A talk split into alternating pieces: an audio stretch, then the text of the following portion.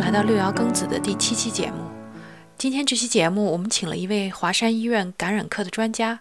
给大家来复盘一下过去两个月他作为一线当事人的一些故事。这位嘉宾在去年六爻己亥专辑里面也有一期节目，叫做《我和埃博拉擦身而过》，有兴趣的朋友可以找来听一听。另外，这一季的第四期节目刚刚在喜马拉雅上被和谐。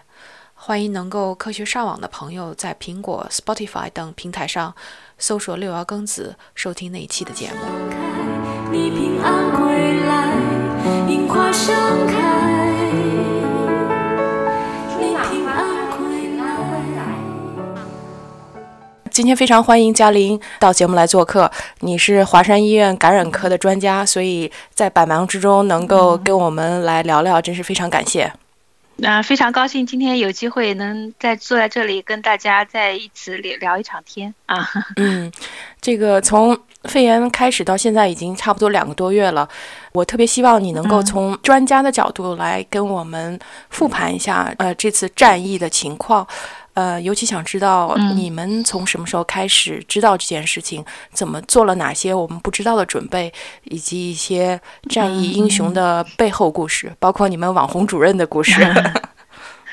啊，其实就是对我来讲的话，呃，应该还不到两个月，因为这个日期的话，我是记得很清楚的。呃，最早的话就是，呃，大概。嗯，元旦以前，当时其实听说这个武汉有这个不明原因的这个肺炎，当时也没当回事儿啊，就是当时一个就是网上的这么一个新闻，就这么一听而过了。那么后来的话呢，是大概一月头上吧，一月十号以前，然后当时这个病例数是在嗯少量的一个增加，那么数字的话也就是几十例左右，那么也没放在心上。那么当时就是觉得，从 SARS 以后到现在已经十多年。整个国家的话呢，它每年在很多项目上，包括一些重大专项啊，包括平时的一些一些投资啊，在整个国家的这个疾控系统当中，应该是已经做了大量的一个投入。这个就是疾控的话呢，它的一个水平啊等等这些，就是也有很高的一个增长。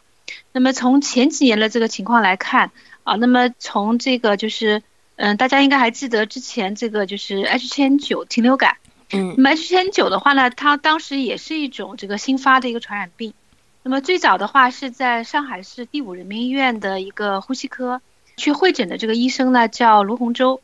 呃，卢洪洲主任的话呢，最早就是是在华山医院感染科工作的一位主任。他当时说他开始走这个上升通道，那么也就是从这个 SARS 开始的。嗯，那么 SARS 的时候，那个呃 WHO 来中国，嗯，就是考察。就跟现在他的 WHO 来到中国是一样的。当时我们科还是在一个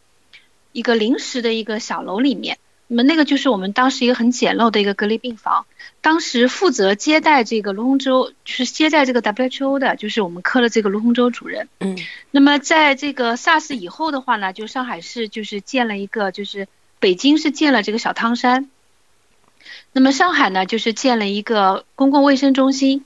那么这个公卫中心的话呢，就是嗯，在上海的这个远郊，就是金山区，呃，离这个离这个市区很远，大概离我们医院有七八十公里这个地方。这个医院的话呢，也不是完全是新建的，那么它就是在原来的这个上海市传染病总院的这个基础上升级改造。那么我们卢洪洲主任就从那个时候开始，就是调到这家医院去工作，然后一直到现在是这个公卫中心的这个书记。啊，那么当时这个 H 千九的这个病人，就是他第一次去就是会诊，他就非常敏锐的，呃，发现这个好像是一种新的这个疾病，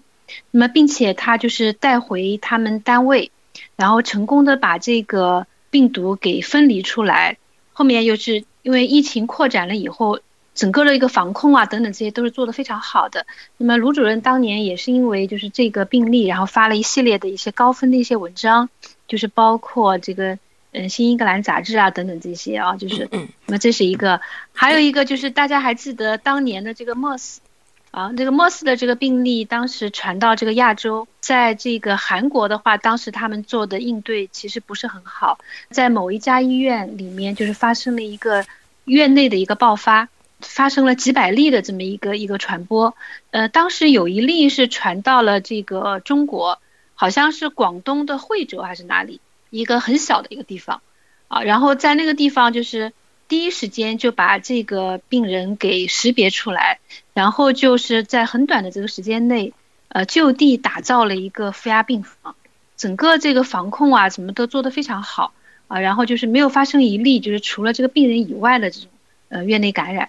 啊，所以有了这些前几年这些经验的话，那我是认为我们国家的这个就是整个疾病的这个防控的这个能力和水平，应该是已经得到了一个很很高的一个提高。那么，而且就是在今年的一月七号，就是这个武汉肺炎发生的一个早期，他们很成功的就是把这个冠状病毒就已经给分离出来了，所以这么快就把这个疾病给识别了。想当年在那个 SARS 的时候，呃，已经好几个月了。那么当时还在争论，这它的一个病原体是什么？到底是呃衣原体还是病毒？啊，那么最后好像还是我记得是香港的这个科学家把它这个病毒给分离出来的。啊，所以在当时大陆的话，这方面就是这个水平还是很差的。但是这一次的话，就是很早，那么就已经把这个病毒分离出来，并且就是做了鉴定，然后给它一个命名。所以我觉得应该是问题不是很大，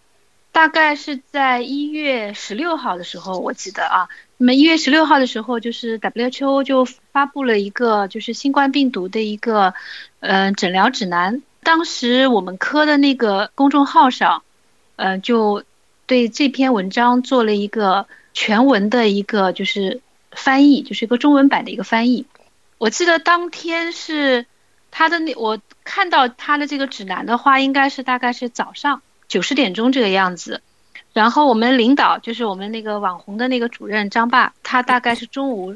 十二点左右就跟我们讲，他说你们能不能今天把这篇文章就翻译出来，就是今天一定要把它给发出来。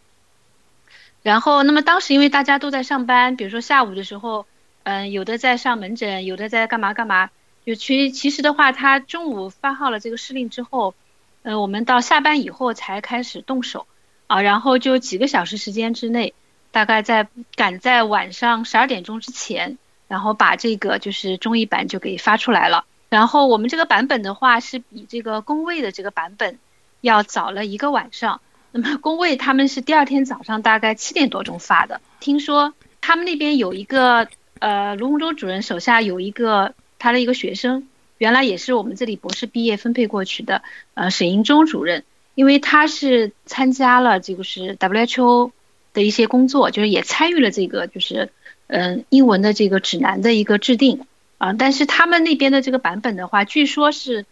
头一天晚上已经翻译好了，但是他们的呃领导觉得好像还不是很满意，所以他们又改动了一下，然后第二天早上七点钟才发。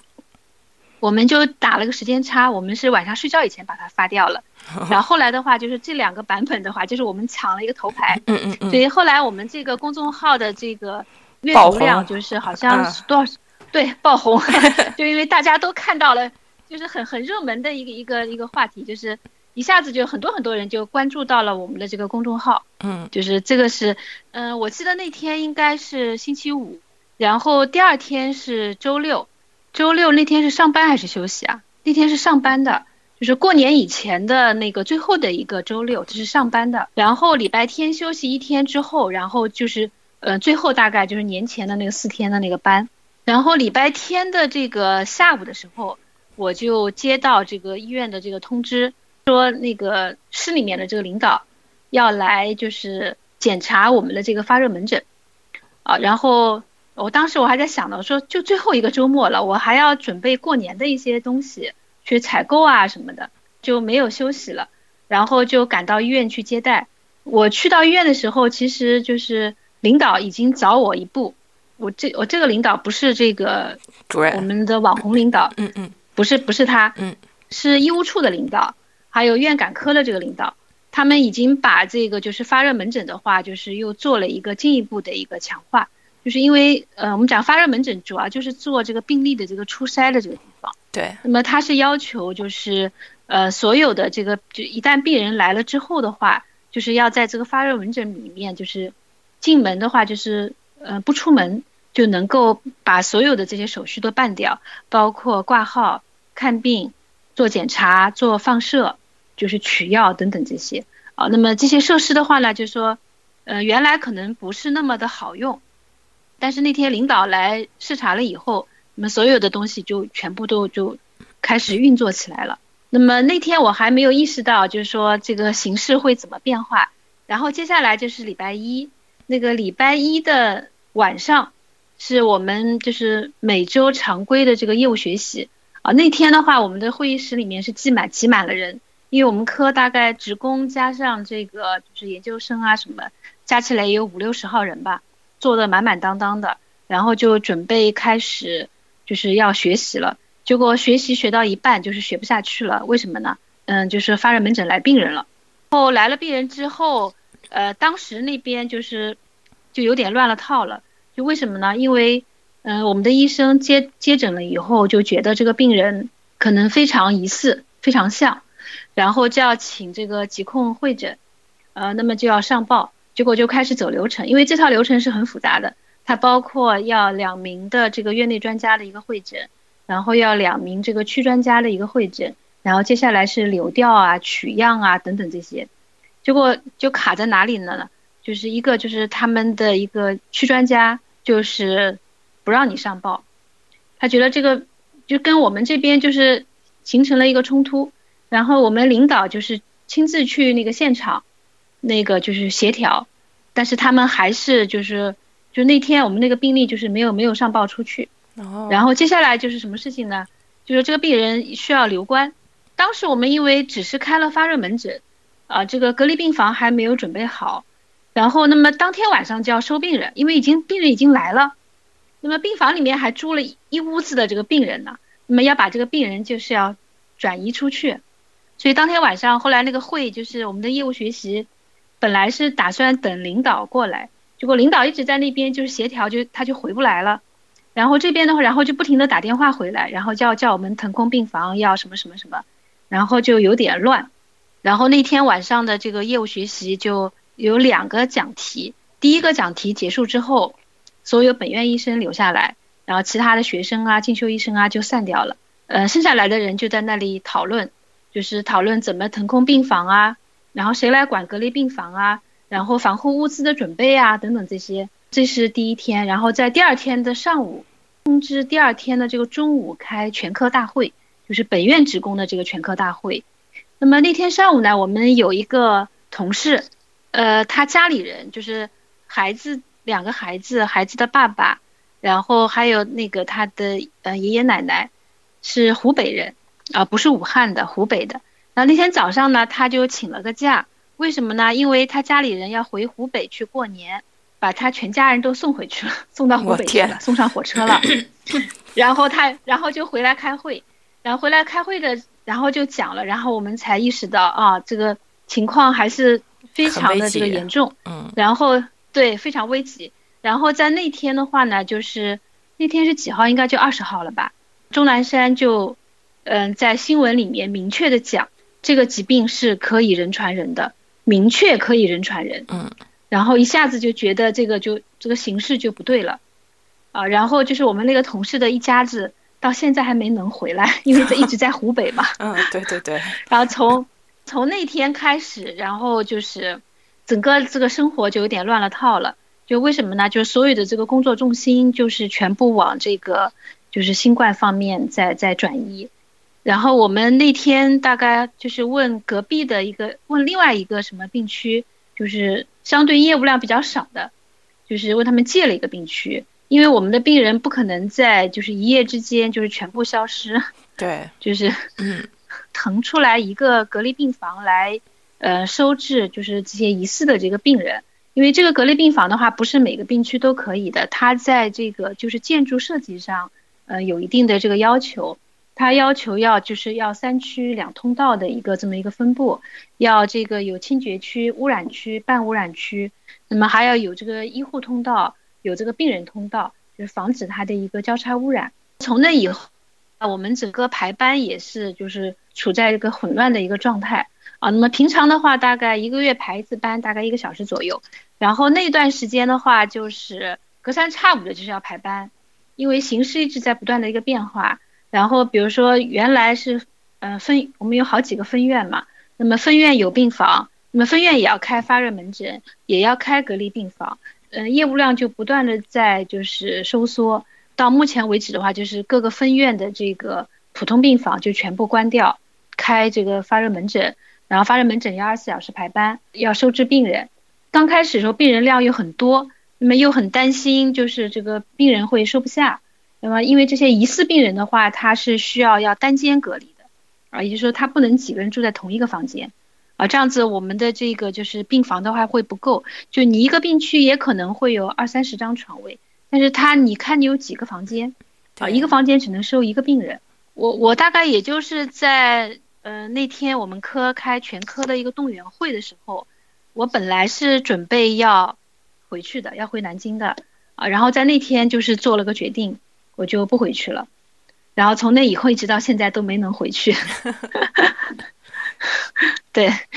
后面的话就是不停的在调整。呃，刚开始的时候是不停的在停正常的这个业务，再就是不停的这个投入这个力量，就是到这个呃就是新冠的这个诊治当中。那么在后期的话呢，就是不停的是在就是。呃，复工的这个过程，因为他后来病人就越来越少了。嗯，像在我们这个点的话，大约是在两月六号、两月八号以后，就再也没有确诊过这个病人。所以我跟你讲，我已经闲了有段时间了。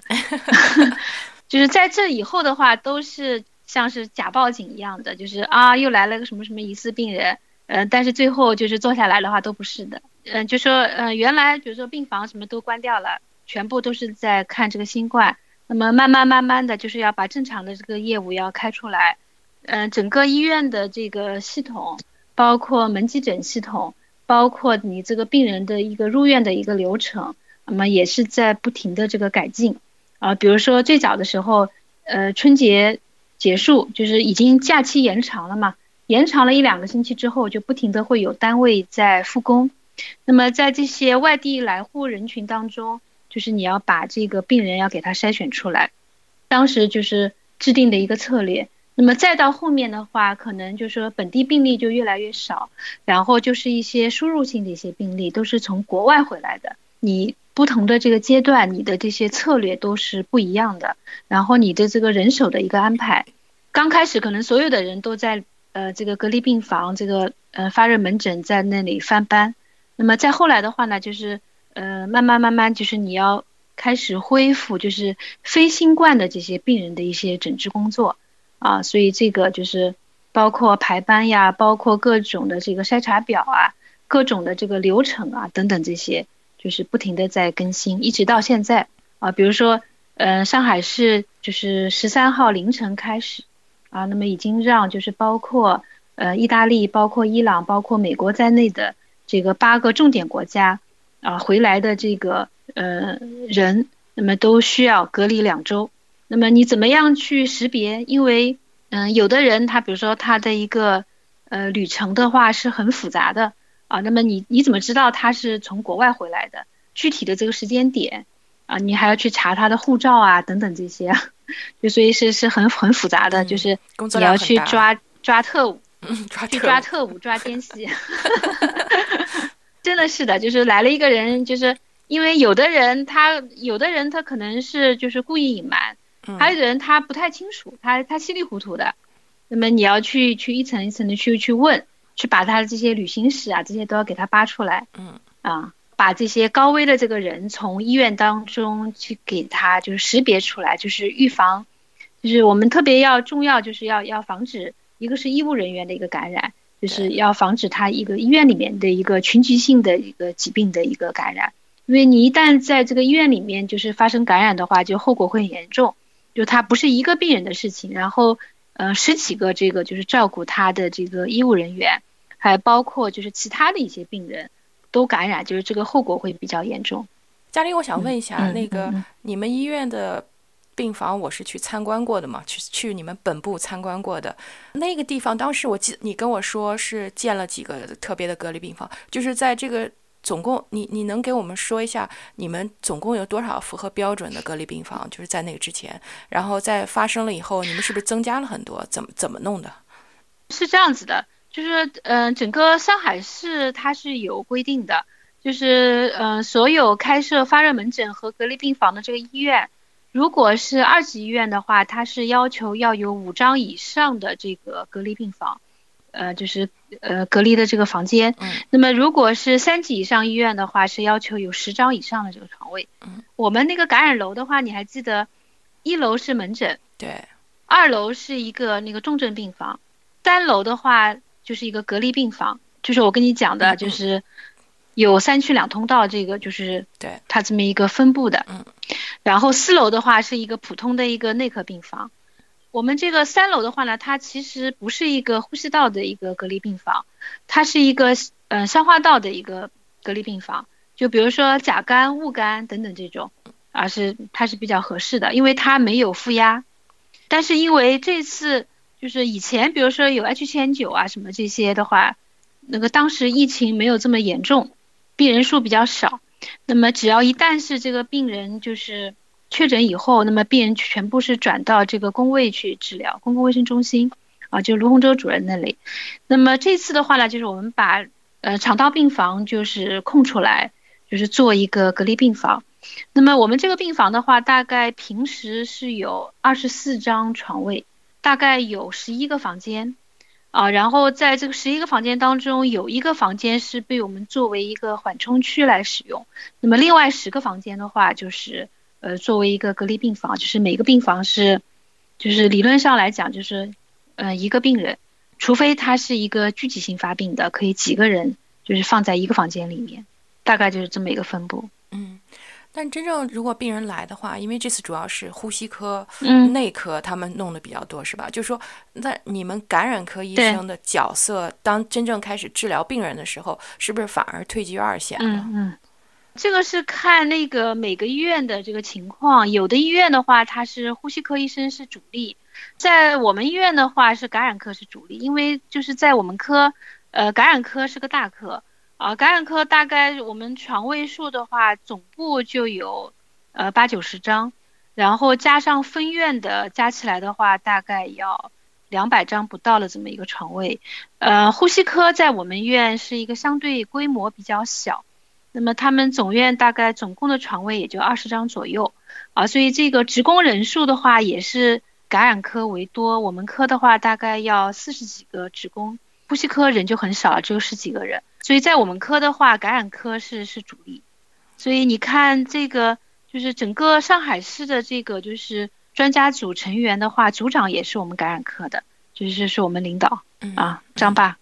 张爸，嗯嗯嗯嗯，所以那个。呃，医院里面的话呢，这个病房因为是在我们病房啊，所以就是说病房的话是感染科在管的。那么发热门诊的话是就是除了感染科以外，呃，全基本上全院的这个内科医生都去支援的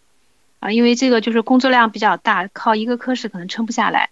呃，是全院包括神经内科，包括呃呼吸科，还包括其他的就是说，就是你觉得可能跟这个没有关系的科室。就比如说内分泌科呀、肾病科呀、就是心内科呀等等这些，他们都来参加这个发热门诊的这个工作。嗯嗯，对，我看武汉的骨科的都上嘛。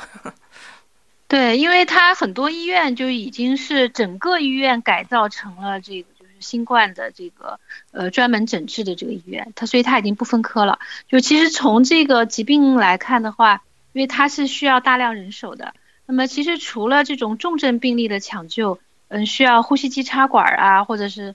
嗯做 ECMO 啊。那么其他的话，像早期的这种治疗的话，其实是相对是比较简单的。所以我觉得就是所有的医生都能，其实都可以胜任。嗯嗯嗯，对对对。嗯，那我还想问一下，就是说这个卫健委他这个治疗这个指导一版一版的，你们科或者他是怎么这个是怎么形成的？是主要是以武汉医生的第一手经验为主呢，还是全国专家都参与进去的？你们科扮演了什么角色？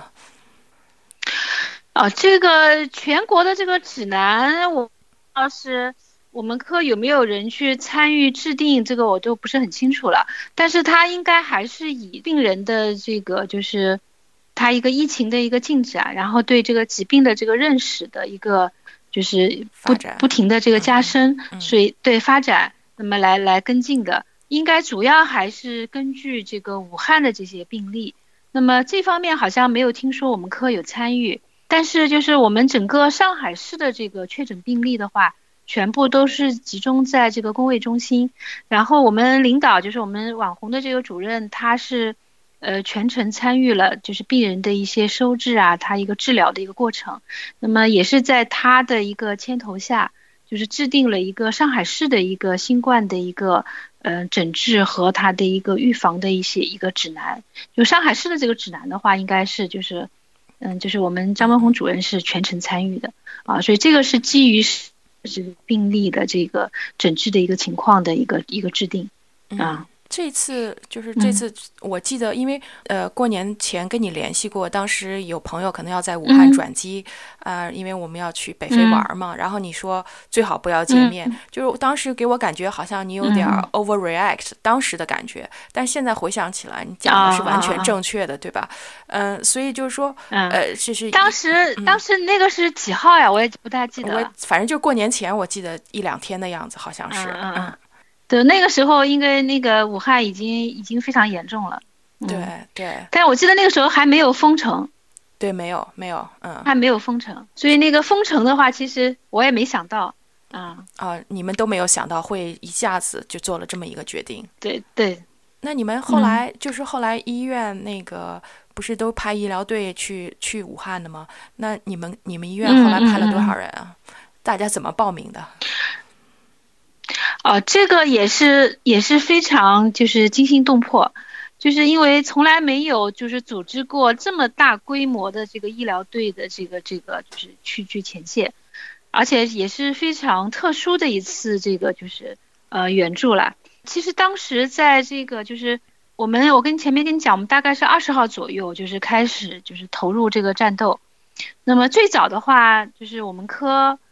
大年夜就已经走了一个。就是已经去武汉了，嗯，那么当时那个规模还比较小，第一批去了四个人，然后就是我们科去了两个，啊，一个是医生，一个是护士，然后另外两个好像是呼吸科的和那个就是重症的，嗯。啊，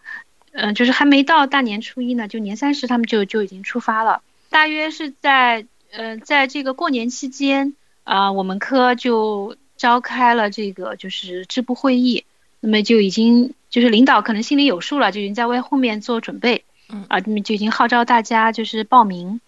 呃，报名的话呢，其实不仅仅是党员，啊，基本上全科的人，因为当时的这个报名的这个名单是我在收集嘛，嗯，基本上就是当时我们是准备了两个选项，就是我们既要呃去这个工卫支援，因为当时公共卫生中心是收治整个上海市的这个确诊病例。所以他们那边的这个医生也是人手也是不够的，那么这个病人的话也是全上海的，所以也是需要全上海的这个医生去支援。一个是呃支援工位，还有一个就是要去支援武汉。嗯，所以领导是给了我们 A、B 的这个选项啊，你是去选择去支援工位，还是选择去支援武汉，或者两个都可以。所以我这边是有一份名单。那么这个名单的话，基本上是囊括了大概全科的这个医生，啊，除了个别的这种，就是呃，领导是明确指示，就是不要他们，他们就算是报名了，也不要他们参加的。嗯嗯。就比如说怀孕的，嗯，在这个哺乳期的，嗯啊，像像这种就是有一些特殊情况的，嗯，所以后面的话就是，大概是我们后面又呃陆陆续续比较大的是派了两批，一个是两月。呃，四号，还有一个是两月九号，啊，那么这两批就派出的人数非常多，啊，每一个批次的话都是在一百多人，啊，那么总共的话是，嗯，在他们之后就是后续又派了一批，啊，也人也比较少，就是个位数的，大概四五个人这样子，是因为后面就是重症的这个医生不够。啊，又派了几几个就是重症和呼吸专业的这个人过去，那么总共派过去的话，大概是两百七十多人。哇，那很多人啊。对，非常多。整个上海市大概派了两千多。嗯。因为你想，全国加起来的话有四万多人嘛。对对是的。嗯。但这个这个里面不全是医生，呃，护士的人数会更多。就是比如说每一批，每一批里面的话，如果是有这个三十到四十名医生的话，这个护士的话大概要要翻好几倍，到三倍的这个护士。嗯啊，所以女同志是很多的。对呀，啊，然后女子救天下。对，是的，就是当时的那个，就是也是呃非常那个惊心动魄。就比如说他那个通知都是非常非常的着急，然后我每次都是大概晚上十一十二点，就是接到这个医院里面的这个通知，就是第二天上午呃九点或者是十点，然后要去给这个出发的这个队员啊做这个就是。呃，防护的这个培训，嗯，因为我我现在也是做感控的这个专业的，嗯，就是我是接了一个感控的一个专业，所以这个就怎么样做好个人防护啊，等等这些，也这个也是我们的就是一个职责之一，嗯啊，所以都非常的紧急，你基本上就是来不及去做这个准备，就是第二天一早就是用这个现成的这个课件，你已经来不及专门去给他们做这个课件了，嗯，然后就是呃连夜，那么我我这个还算比较简单。呃，更加忙碌的是这个医院里面的这个后勤啊，就是还有包括医务处啊，因为一个是就是你要去通知到人是谁去谁不去这个问题，那么有有的是主动报名的，呃，应该应该讲大部分都是主动报名吧。你预先第一轮的这个报名，那么你等到真正要去的时候派谁，那么这个当中还要有一个纠结的一个过程。对，然后就是一个物资的一个准备。呃，因为当时医院里面的这个物资已经非常紧张了，他们出发的话就不仅要支援人，还要支援物资，就他们要自带东西啊，你你用的这些防护用品啊，口罩、帽子啊，这些都要自己带的，就防护服。嗯，我记得当时好像是第二批去的时候吧，呃，他们是一百多个人，是带了就是嗯一个月的这个用量，就是一个人。呃，他没有按照你很富裕的算啊，就是一个人是按照一天一套的这个量来计算的话，就每个人带足了三十套。所以后面的话，就是医院里面就是物资就有一段时间是非常紧张，就是我们大概将近这个三百个人的这个队伍出发了以后，就是医院里面有一段时间连口罩也发不出来了。哦，是吗？然后有一次，对，所以当时就是我我就是就是很多都是没想不到的事情。说医院里面怎么可能我去上班怎么会没有口罩呢？医院里一直说有口罩呀，然后我们会发的呀，结果后来就发下来一个就是薄如蝉翼的那个口罩，就基本上是那种半透明的，就是，就说口罩是有的，呃，但是就都不是那种正规的口罩，医院已经是买不到口罩了，因为我我知道他们那个嗯设备处的人，就是他已经买不到口罩了。就是所有的那些指定规格的那些东西啊，已经全部去那个武汉了。啊，当然就是武汉也也的确是需要，它那是最危最最危险的这个地方。然后我们这边就是有一次就是这个发这个口罩，就是发了那个就是真的是很惨不忍睹。然后后来也就是不指望那个医院发了，嗯，因为也有很多爱心人士给医院那个捐赠口罩，就他那个捐赠那个口罩可能都比医院的那个口罩质量会好一点。嗯，专门指定到你们科这个捐给网红爸爸的，这个因为他是要那个医院要要统一捐赠的，这个不可以就是自己嗯直接就是接受外面这个捐赠啊。那么但是我我应该是说就是社会的这个捐赠的话，还是就是给了我们很很多帮助的啊。然后就比如说医院里面的这个就是他那个供应的这个限量的这个分配。过年前的话，医院里是呃发了一批口罩，是那个护士长不是很清楚这个大形势啊。那么他当时就是发放口罩的这个标准是按照每人每天两个口罩的这个呃量呃在发放，嗯，结果后来就是等到那么当时说好这批口罩就是用到过年以后啊，那么过年以后就后续会再另外再发口罩，结果等到过年以后再去领口罩就领不到了。就是很紧张，然后就是说，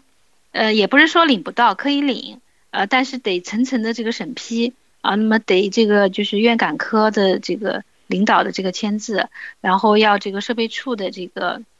要就后面就是升级到这个要就是院长的这个签字，然后院长呢就是后来就是去武汉支援了，所以这次就是去援助的那个级别也非常高，就是以前从来没有说这个医疗队说是院长就是亲自挂帅去去去支援的。这次我们连院长都直接就是去了武汉了，然后就是院长去支援了，就没有人签字了。然后后面就是处在一个就是有一段时间就有点混乱了。嗯，嗯，那你们去武汉的那些同事有回来的吗？还是还还在那儿奋战呢？就是这这个也是就是这次援助就是和其他就是既往的这个援助都不一样的这个地方。那我我因为我也参加过很多这种嗯灾难的这个援助啊，就是包括以前那个四川好几次那个地震啊，还有包括那个就是嗯那时候什么盐城的这种龙卷风啊，嗯盐城那个龙卷风都是很小的，一两天几天就回来了。像在这个汶川大地震的时候。啊，我们院派到这个就是都江堰的，因为我上海市对口是这个都江堰。那么去都江堰的话，去了好几批。当时我们是和这个呃德国的这个红十字会嗯合作，就是搞了那个就是野战医院。嗯嗯。那么后来我们是把它简称是一野、二野、三野、四野，就是一直大概五野、六野，就是一个。一批人的话，大概是去大概三周左右，啊，后面的话就是后再晚一点的话，大概是一个月左右，啊，那么就是说，嗯，是有这么一个轮换的这个机制的，啊，那么但是这一次的这个就是，嗯，去援助武汉的，就是他们基本上是回不来了，就是估计要等到就是最终结束，因为他不是有这个武汉湖北的这个禁令嘛，嗯，所以这个湖北的这个人员都不能回来，就是到目前为止，他的这个就是。呃，湖北的这个禁令还是没有解除，包括这个就是原湖北的这个医医务人员，啊，所以他们就是就算是就算是那个就是轮休了，工作哎工作满一个月以上的，那么他要给一定时间的这个休息，嗯，他们也是在当地休息。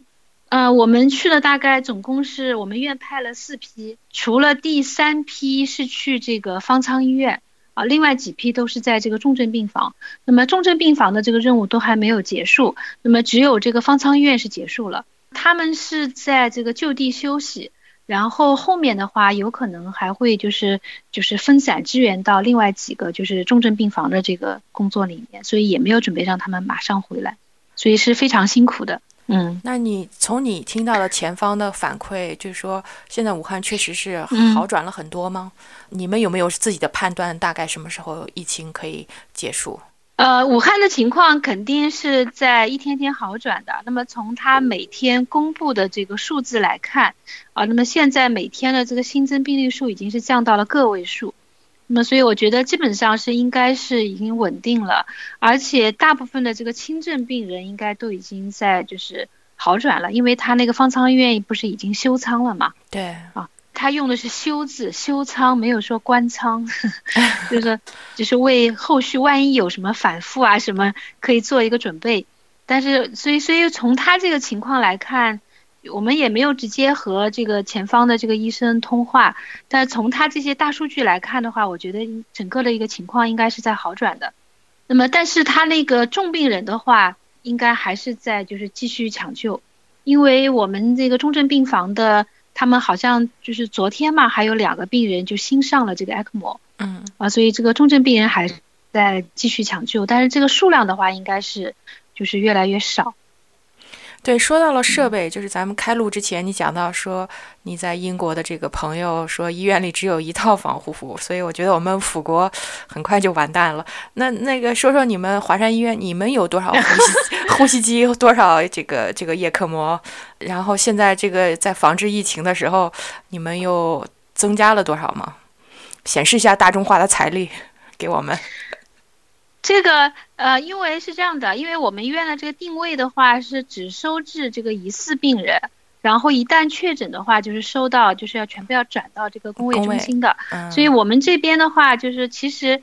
就是公共卫生中心，就是上海的那个小汤山，就相当于嗯啊，然后所以我们这里的话就是嗯，呼吸机应该是没有新增。就是还是原来的这一些，就是这个 ECMO 的话，好像我们医院应该是在采购当中。我这个不是因为这次新冠采购的，就原来就是在采购的，但是到目前为止应该还没有到位。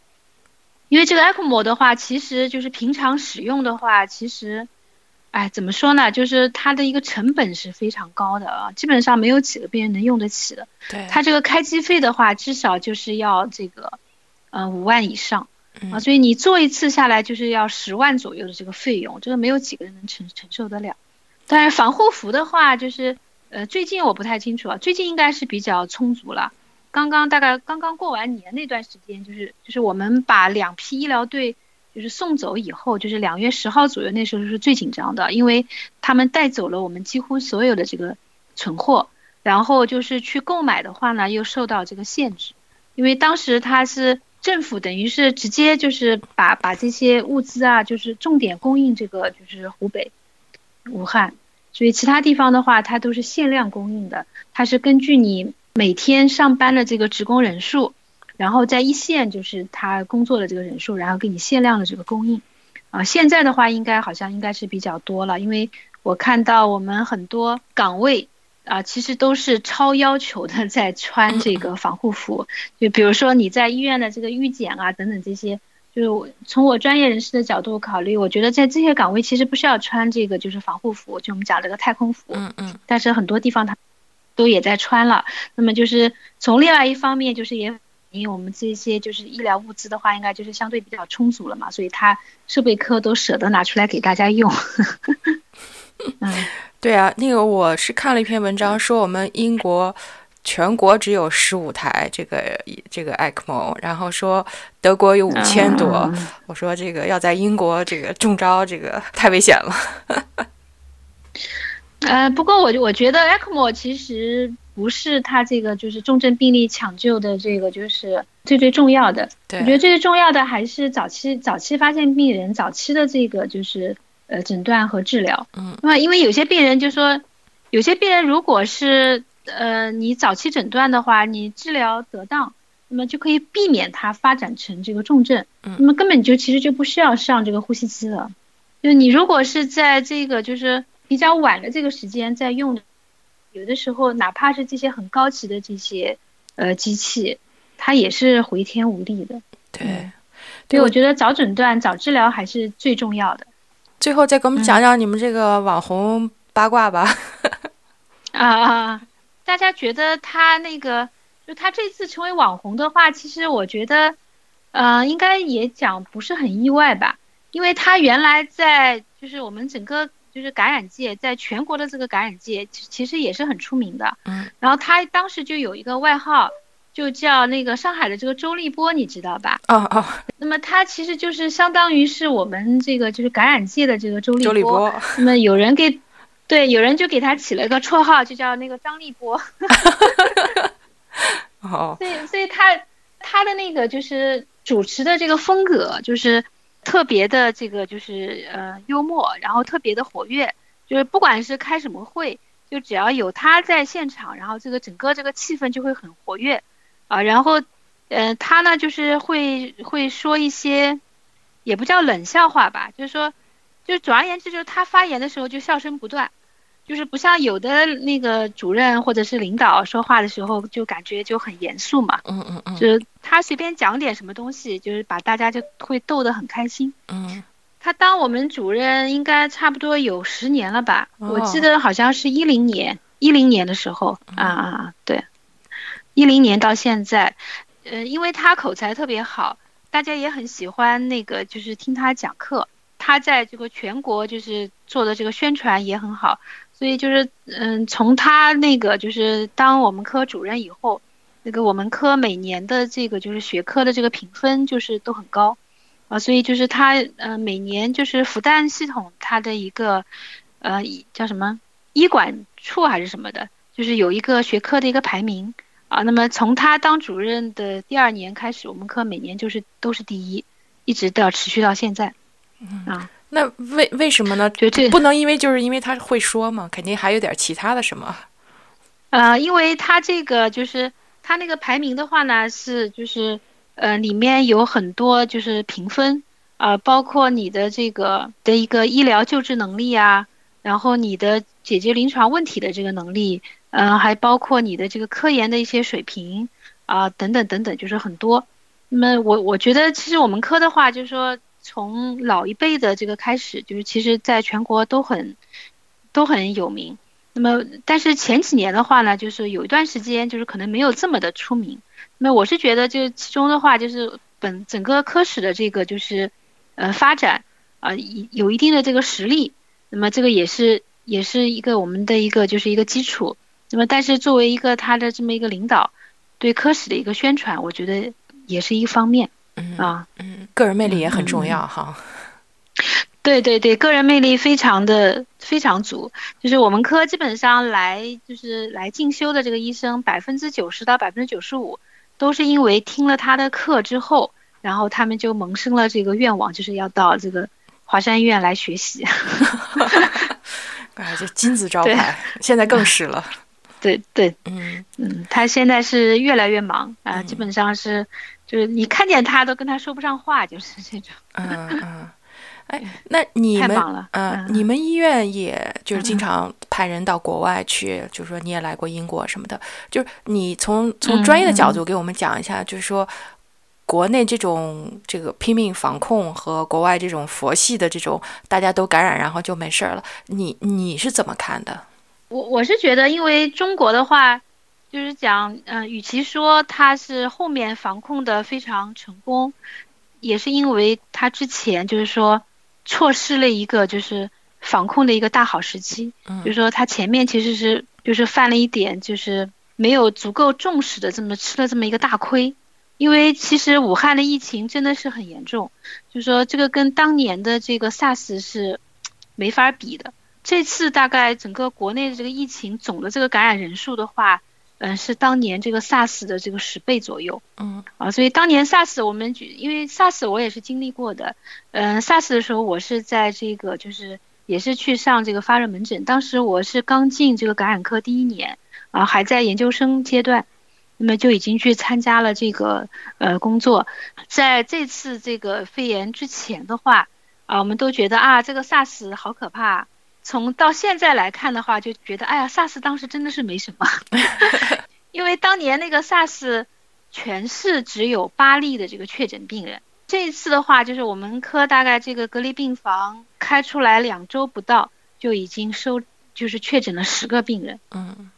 那么在武汉的话，这个就是更加就是悲壮了，就是这个我们就不再多讲了。就是那边的话，就是伤亡还是。非常惨重的，就是我是觉得，为什么就是经过这个十几年、将近二十年的这个就是整个这个疾控系统的这个就是国家这个大力的这个建设，那么我们这个能力也是嗯非常就是得到很大的一个提升。呃，从当年这个 SARS 连这个病源都搞不清楚啊，那么到现在这个不明原因的这个肺炎来了以后，很快就把这个就是疾病病源给就是呃鉴定出来了，结果。没想到这个形势啊，就是隔了大概也就十来天吧，嗯，就形势就急转直下，就是一手好牌，结果最后一下子打的，就是全部都打烂掉了，嗯，就是一直发展到这个武汉就是要封城的这么一个这么严重的一一个态势，嗯，啊，所以这个当中的话，应该讲还是有问题的。我觉得国家后面的话，肯定就是在疫情过去之后，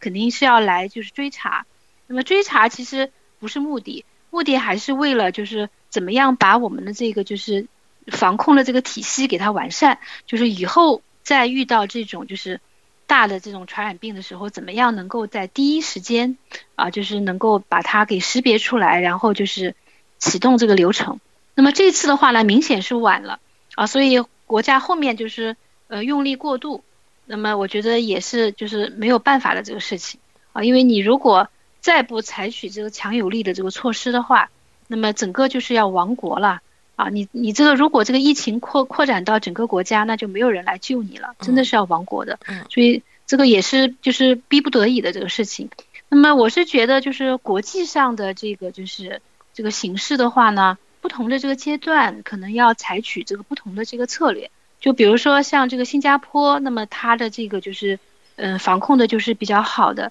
那么在早期的时候，它也曾经有过这个一个小的一个高潮。但是很快就是被他控制住了。那么像在这个韩国的话，应该来讲，目前这个形势，它也是基本上就是已经达到一个拐点了，就是已经到了一个峰值了，然后就慢慢开始在在下降。但我是觉得，就是有些国家可能还是轻敌了，呃，就比如说像这个呃美国啊，美国的话，它就是说，呃，病例数到目前为止报出来的不是很多，但是我觉得它的疫情应该是比较严重的啊，因为它的一个检测能力就是没有完全开放，嗯，啊，那么它你不做检测的话，就是你不会知道它的一个就是真实的这个程度。那么虽然讲它即便感染了以后，大部分都是一个轻症的一个病例。但是这个轻症的这个病例的话，它也是一个是它有可能会转成这个重症啊。那么我们不能等到这个病人他就是在家一直隔离到他自己有症状了，然后到医院来看了，那么这个时候才开始就是医疗给他介入。那么这个时候有可能已经很晚了。就有的病人他自己可能觉得啊，我开始有点气透不上来了。那么很多他跑到医院拍片子一看，就已经基本上是白费了。就这个时候再抢救就已经晚了。那么另外一个更加重要的是，就是说这次的这个肺炎和其他所有的这个就是呼吸道的这个传染病不一样的这个地方在于，它的这个潜伏期啊是有这个传染性的。啊，以前的这种不管是 SARS 也好，或者是这种禽流感也好，那么它只要是没有发病，它基本上就是没有传染性。啊，那么你如果是就是说。嗯，就是没有发病的时候也有传染性的话，就是他本人是没什么，但是他作为一个传染源，就是会扩大这个疫情啊，特别是他会接触到一些免疫力低下的一些人群，老人啊等等孩子啊，那么就会造成他一些比较严重的一些后果啊，所以就是说，呃，检测的话，我觉得还是一个很重要的一个环节，所以不能采取这种就是鸵鸟政策啊，就是说，呃，就是我不检测。啊，轻症的病人你们就自己隔离。那么有很多人他自己可能不知道的啊，所以你就是为什么在就是出门的话，特别是有人多的这个地方，一定要戴口罩。就你早期的时候，你可能你自己发病了，你自己都不知道啊。那么这种情况下，如果感染的话，就是又政府又没有鼓励你早期医院就诊啊，那么你就会如果等到在家里面隔离一旦加重了以后啊，那么再去的话，就是有可能会延误你的这个治疗的这个时机啊。是啊，我们这个海外华人戴不戴口口罩是这个哈姆雷特之问。啊，是的，就是我我是觉得就是可能不同的这个就是呃政府的话，因为它这个问题其实已经不单纯是一个医学的一个问题了，那么它其实是一个多学科的，呃，包括这个公共卫生的，啊，甚至于还有经济的、政治的方面的一些考量。所以在不同的这个阶段，就是领导他会有不同的这个策略啊，这个我觉得也是能够理解的。嗯，关键还是有一些文化的不一样。我一直跟我们同事说，我说为什么日日本的那个一直那个曲线跟欧洲的曲线不一样，就是因为日本人都有戴口罩的习惯，但是哎呀，老外是很难说服的。嗯嗯嗯嗯嗯，还有日本，它还有一个就是它的病例数虽然多。啊，但是其实它有很多病例是在这个就是一个游轮上的，就是这个钻石公主号，嗯，所以它其实的这个病例就是可能没没有没有这么多啊，嗯，那好，今天非常感谢嘉玲，这个跟我们分享了这么多内幕知识，希望那个就是因为我讲就是说现在是这个全球一体化啊，所以没有哪一个这个国家呃可以置身度外。让我们就是呃联手起来，就是共同抗击疫情，呃，希望早日春暖花开啊！讲的真好，嗯，那好，非常感谢